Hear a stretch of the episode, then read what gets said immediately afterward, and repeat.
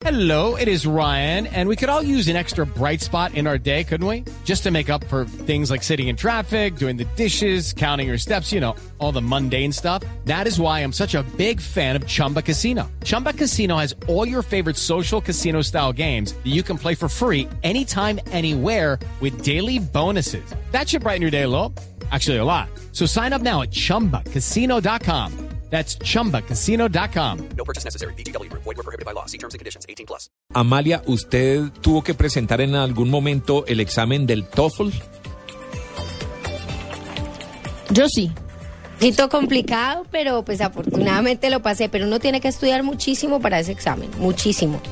Si uno no ha cursado estudios secundarios en Estados Unidos o no ha tomado clases de inglés por créditos en una universidad americana, eh, le piden, ah, eso lo eximiría a uno del TOEFL, pero si uno piensa estudiar en, esas universidad, universidades, sí. tiene que realizar y pasar, obviamente, ese Y examen. muchas universidades colombianas ahora piden el TOEFL también. Exactamente. Entonces, para conocer más acerca de este examen, porque sabemos que hay gente que está en la universidad o que planea estudiar en la universidad, tanto en Colombia como, le- como en el extranjero, y para hablar de este TOEFL, hablemos con Adriana Ibáñez, que es precisamente una instructora de TOEFL. Buenos días, Adriana. Buenos días, Tito, ¿cómo estás? Muy bien, muchas gracias. Primero que todo, cuéntenos, ¿qué es el TOEFL? Bueno, el TOEFL, eh, las siglas del TOEFL, pues eh, la idea es del Test of English as a Foreign Language. En este caso, el test de inglés como un idioma extranjero. Entonces, eh, primero que todo es un examen donde se evalúan las cuatro habilidades básicas de un idioma. Como sabemos, pues la parte de escritura, de lectura, de habla y la parte de escucha. Sí. ¿Qué tan... Entonces, eh, cuéntame. No, que le iba a preguntar, ¿qué tan difícil es ese examen? Bueno, lo que pasa es que lo difícil es primero saber cuándo tenemos el nivel realmente necesario para poder tomar el examen. Muchas veces nosotros tenemos en cuenta pues que al haber tomado de pronto algunas clases, algunos cursos, queremos inmediatamente llegar a tomar el examen.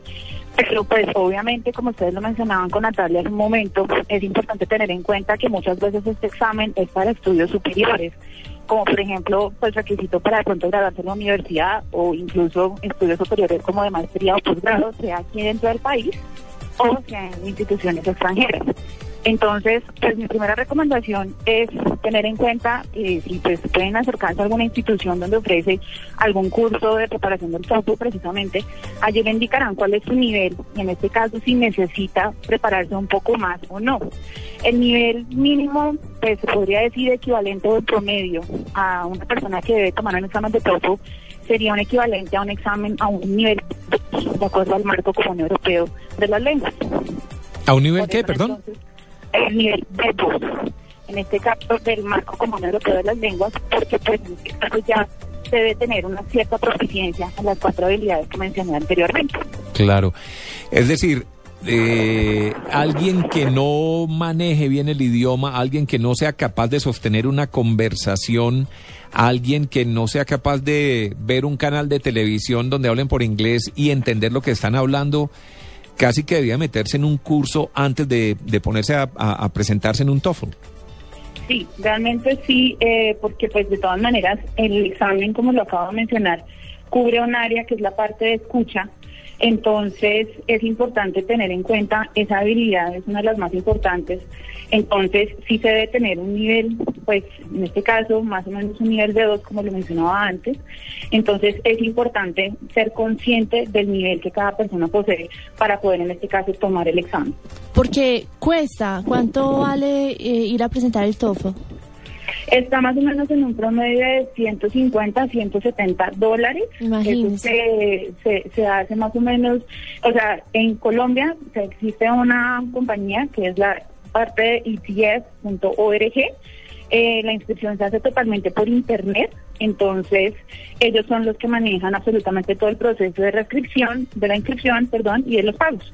Una persona que no habla inglés, obviamente los niveles de aprendizaje son distintos en cada individuo, pero una persona que no habla inglés y que tenga que prepararse para el TOEFL, que se quiera estudiar a una universidad en el exterior o quiere entrar a una de las grandes universidades colombianas, ¿cuánto tiempo debe darse? ¿Mínimo dos años?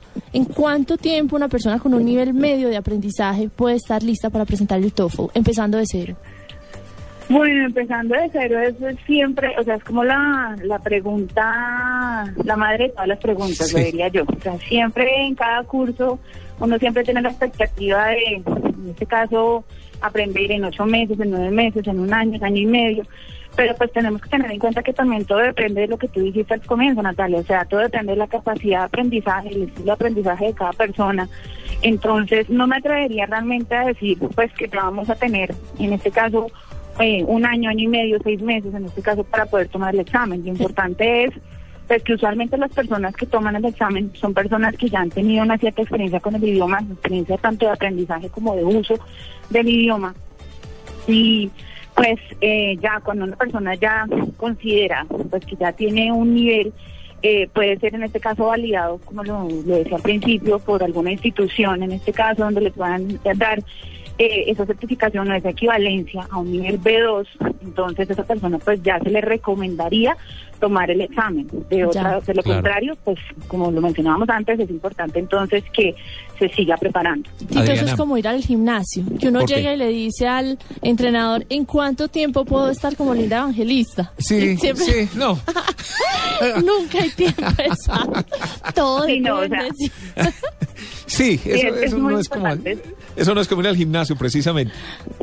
Sí, o sea, es importante, sí, es, es necesario tener en cuenta pues la realidad, ¿no? O sea, nosotros somos seres humanos y como seres humanos tenemos diferentes estilos de aprendizaje, tenemos diferentes formas de aprender, diferentes formas de estudiar.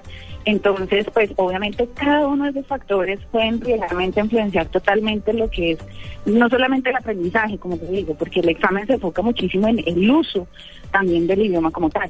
¿Cuánta gente, no sé si tiene el dato, cuánta gente pasa de entre los que se presentan? ¿Qué porcentaje? No, realmente ese dato sí es bastante complicado porque pues obviamente ya esos son resultados que, o estadísticas que ya maneja directamente los centros que aplican los exámenes, e incluso pues los centros que preparan o el centro que prepara el, el examen como tal. Pero el, el- la sensación que usted tiene es que qué? ¿Que se queda mucha Yo gente? Mm, o sea, usualmente pues ya el, el, el, el como tal, hace un tiempo era casi como un tema tabú. Entonces, o como el coco, se podría decir así. Entonces da mucho miedo tomar el examen porque pues obviamente muchas cosas dependen de él. O sea, hay muchos factores tanto laborales como académicos. Entonces, eh, consideraría yo que la tendencia en los últimos años, yo creería en los últimos tres o cuatro años, es que precisamente gracias a los programas de preparación que se están ofreciendo últimamente en el país, en la ciudad, aquí en Bogotá, eh, el nivel de incidencia para que las personas, en este caso, logren sus objetivos es bastante alto. Adriana, ¿hay un sitio donde uno pueda entrar a practicar, a, hacer una un, un, eh, un amago de examen o definitivamente cuando uno entra lo tiene que hacer y chao?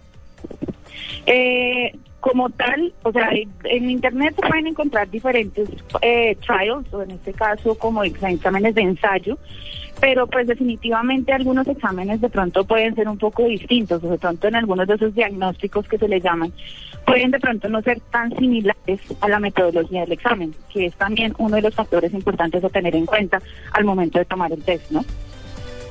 Claro que sí. Pues hombre, eh, algunas eh, recomendaciones, si tus finanzas te amparan, toma un curso de preparación para el TOEFL, es la mejor opción.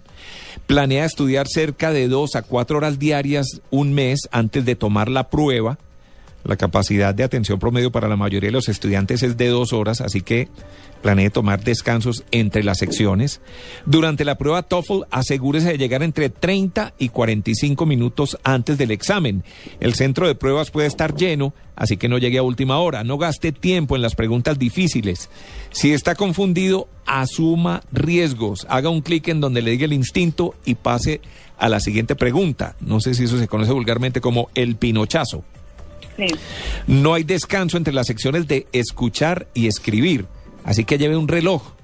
Después recibirá 10 minutos de descanso antes de la sección oral y tendrá un plazo de tiempo limitado en la sección de escritura, en la que le permiten 5 minutos de preparación para conformar las ideas principales y los puntos de apoyo. Tome apuntes breves como palabras claves en la sección de escuchar para después marcar las respuestas correctas. Y en la sección de lectura, lea en el orden en que aparece la lectura. Algunas de las recomendaciones. No sé si tiene alguna otra, Adriana. Bueno, eh, primero que todo es supremamente importante tener en cuenta eh, las fechas. Entonces, para que no se angustie o pues no suceda el típico fenómeno de dejar las cosas a última hora, siempre es importante averiguar para qué fecha necesita los resultados, sea en la universidad, sea el programa de estudio que usted va a aplicar, ya que pues muchas veces, por ejemplo, estamos en mayo, es posible que ya para entre junio, julio, ya las fechas estén ocupadas.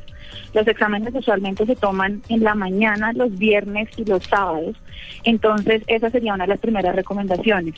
Otra recomendación que tendría que ofrecer es eh, asesorarse muy bien en qué centro se puede tomar el examen, en este caso que sea un centro muy confiable, ya que la infraestructura es supremamente importante. En Colombia tengo entendido que el único examen TOEFL que se presenta es por internet, por lo tanto el uso de un buen computador, un buen micrófono, unos buenos audífonos y sobre todo el ambiente donde se va a tomar el examen debe ser el apropiado. Entonces es importante asesorarse incluso en la infraestructura que tiene el lugar donde se va a tomar el examen, ya que pues cualquier problema con algún equipo podría llegar a afectar seriamente el resultado. Muy bien. Pues Adriana Ibáñez, muchas gracias eh, por acompañarnos a esta hora aquí en, Blue Jeans, dándonos algunas eh, pistas de cómo prepararse para este difícil examen del TOEFL, que quieran o no, quienes piensan estudiar en Estados Unidos, en Canadá, incluso en algunas de las mejores universidades del país, lo tienen que presentar. Un feliz día y que sigan en Blue Jeans. Gracias, hasta luego.